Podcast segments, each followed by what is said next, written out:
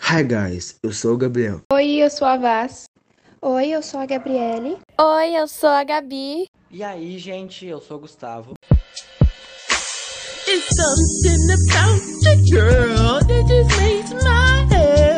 No episódio de hoje, nós vamos falar sobre o livro A Revolução dos Bichos e as suas semelhanças com a realidade.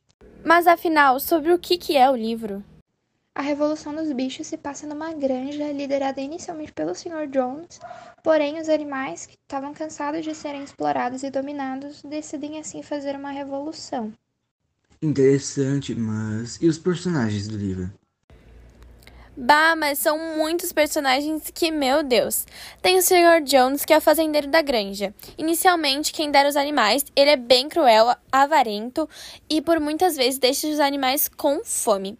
Esse personagem é muito semelhante aos corruptos e os presidentes da maioria dos países que, quando atingem o poder, não ligam pro bem da sociedade. O outro personagem é o Major, que é o porco que dá início ao planejamento da revolução. Ele tem um sonho, em uma noite, e conta para seus amigos, fazendo uma reunião propondo essa revolução. Ele morre logo no início, mas seus objetivos sem, continuam sendo seguidos. Esse personagem é semelhante aos protestantes, os rebeldes que não estão contentes com o governo, sempre se manifestando, se revoltando contra o regime, conseguindo mais seguidores para essa ideia. Também temos o Bola de Neve. É um dos primeiros líderes da revolução, porém, após o complô do Napoleão, é taxado como traidor e expulso da granja. Também temos Napoleão, de que é autoritário e egoísta, após armar um plano contra o Bola de Neve da disputa pela liderança. Age como maneira corrupta com os animais da granja e sempre escoltados por cães ameaçadores. É semelhante aos traidores, aqueles do governo que querem o poder para si só, não importando com a opinião da sociedade. O Garganta, que é amigo fiel do Napoleão, ele utiliza sua boa oratória para convencer os animais da granja a favor de Napoleão representa aqueles que fazem propagandas referente ao regime que seguem, sendo aqueles que tentam ganhar mais seguidores independente da forma, até mesmo, às vezes, manipulando. Tem o Sansão, que era um cavalo muito trabalhador e leal. Ele morre no final por estar doente e não poder ser mais aproveitado para o trabalho. Na minha opinião, o Sansão tem semelhança ao povo, aqueles que trabalham e se esforçam para conseguir o que querem, sendo respeitado, respeitando todos e conseguindo suas conquistas por conta própria. Claro que nem toda a sociedade é assim. Também tem o Benjamin, que é o burro que desconfiava das intenções do Napoleão, aquele que é inteligente, mas sempre desconfiado.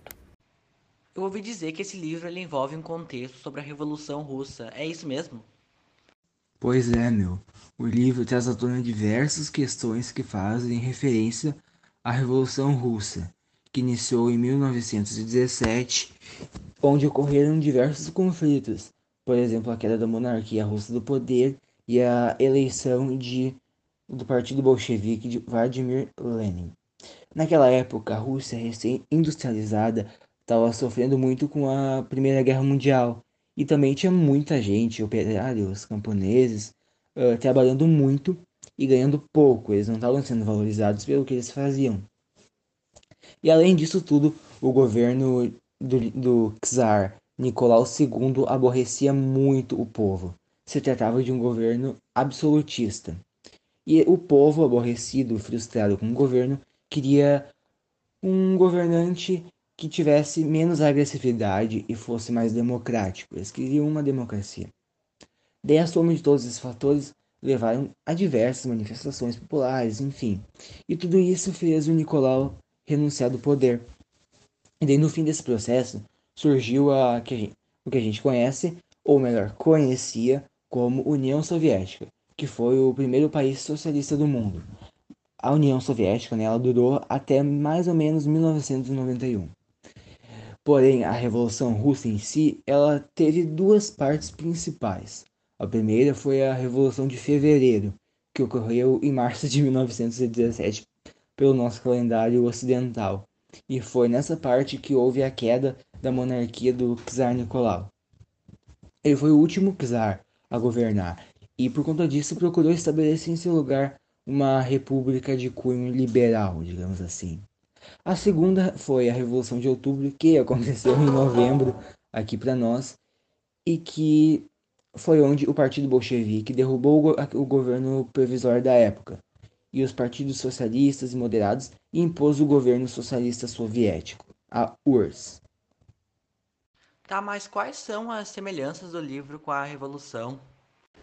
Nossa, existem várias comparações. Nem sei se eu consegui falar todas aqui, mas eu vou mostrar para vocês agora então algumas comparações que eu achei no livro e na Revolução. O trecho do livro onde Jones é o dono da granja representa o governo de Nicolau II na Rússia e os maus tratos dos animais representam o mau governo e a miséria que Nicolau deixava o povo. Major representa as ideias de Lenin e Marx e seus fundamentos socialistas. Então, quando Major morre, os bichos resolvem fazer revolução e tomar o poder da granja, expulsando Jones dela. Essa revolta representa então a Revolução de 1917, quando o proletariado tirou Nicolau do poder. Bola de Neve e Napoleão começam uma liderança que visava igualdade entre os bichos, e para isso eles criam leis, que ficam conhecidas como os Sete Mandamentos do Animalismo. Após surgem boatos nas granjas próximas que podem facilmente ser representadas como as propagandas anticomunismo dos países capitalistas.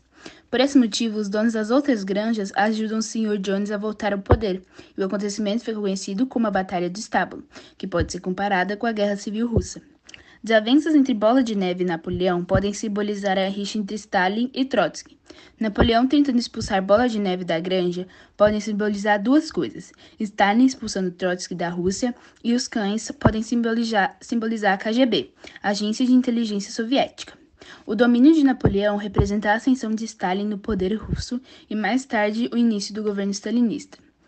A queda do moinho e sua reconstrução representa o declínio e a ascensão industrial da Rússia naquela época. Napoleão e outros porcos andando em duas patas, agindo como os homens, simboliza a crítica de Orwell ao governo stalinista, que desvirtuou completamente os princípios comunistas e acabou estabelecendo um governo muito similar ao de Nicolau II. Tá, mas Tu falou que o Bola de Neve e o Napoleão criaram leis que ficaram conhecidas como os Sete Mandamentos do Animalismo.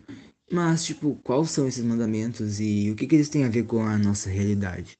Boa pergunta, cara. Uh, os Sete Mandamentos animais, eles eram qualquer coisa que ande sobre duas pernas é inimigo, qualquer coisa que ande sobre quatro pernas ou tenha asas é amigo, nenhum animal usará roupas, nenhum animal dormirá em cama, nenhum animal beberá álcool, nenhum animal matará outro animal, todos os animais são iguais. Então, como a gente já sabe, o Sr. Jones ele representava o capitalismo, enquanto que a revolução dos bichos ela representava o socialismo. E nessa revolução foram criados os sete mandamentos dos animais, uh, que serviam para garantir os direitos para todos, o que geraria igualdade.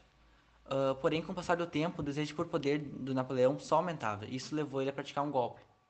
E assim sendo, a liberdade de expressão e os direitos eles foram diminuindo até que, que aquilo tudo se tornou uma ditadura. Uh, o Napoleão desrespeitava diversos mandamentos, como beber álcool, dormir na cama, vestir roupas, falar com humanos. Uh, a gente pode extrair muitas lições dessa história, como sempre analisarmos a situação para que ninguém passe por cima de nós, como ocorreu no livro. Quase todos os animais foram enganados por garganta, por exemplo, enquanto Napoleão cometia suas atitudes ridículas. Além disso, devemos ter cuidado com essas ditaduras, porque muitas pessoas, quando conquistam poder, acabam sucumbindo a ele, e sempre buscando mais e mais, e isso pode dar origem a regimes totalitários. Mas afinal, o que, que são esses regimes totalitários? Então, um regime totalitário é um sistema político fundamentado no controle absoluto de um partido ou de um líder sobre toda uma nação. E a pessoa que está no poder, ela detém controle sobre a vida pública e privada, e assim ela representa o Estado. A liderança do Napoleão compartilha diversas semelhanças com esses regimes totalitários. Ele faz uso do unipartidarismo e da censura, em que somente o partido do governo tem a permissão de funcionar e as opiniões contrárias são censuradas, da mesma forma que o Bola de Neve, a oposição do Napoleão, é silenciado.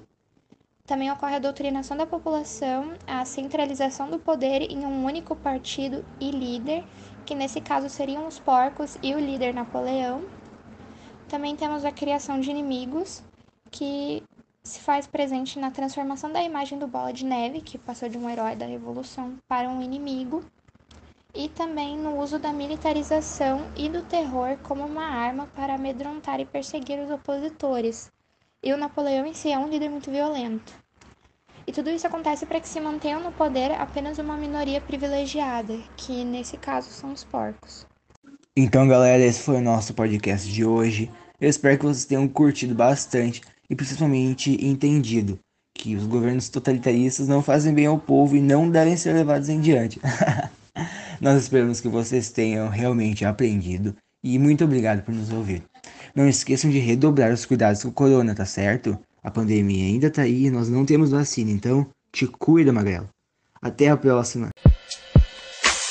It's something about the girl that made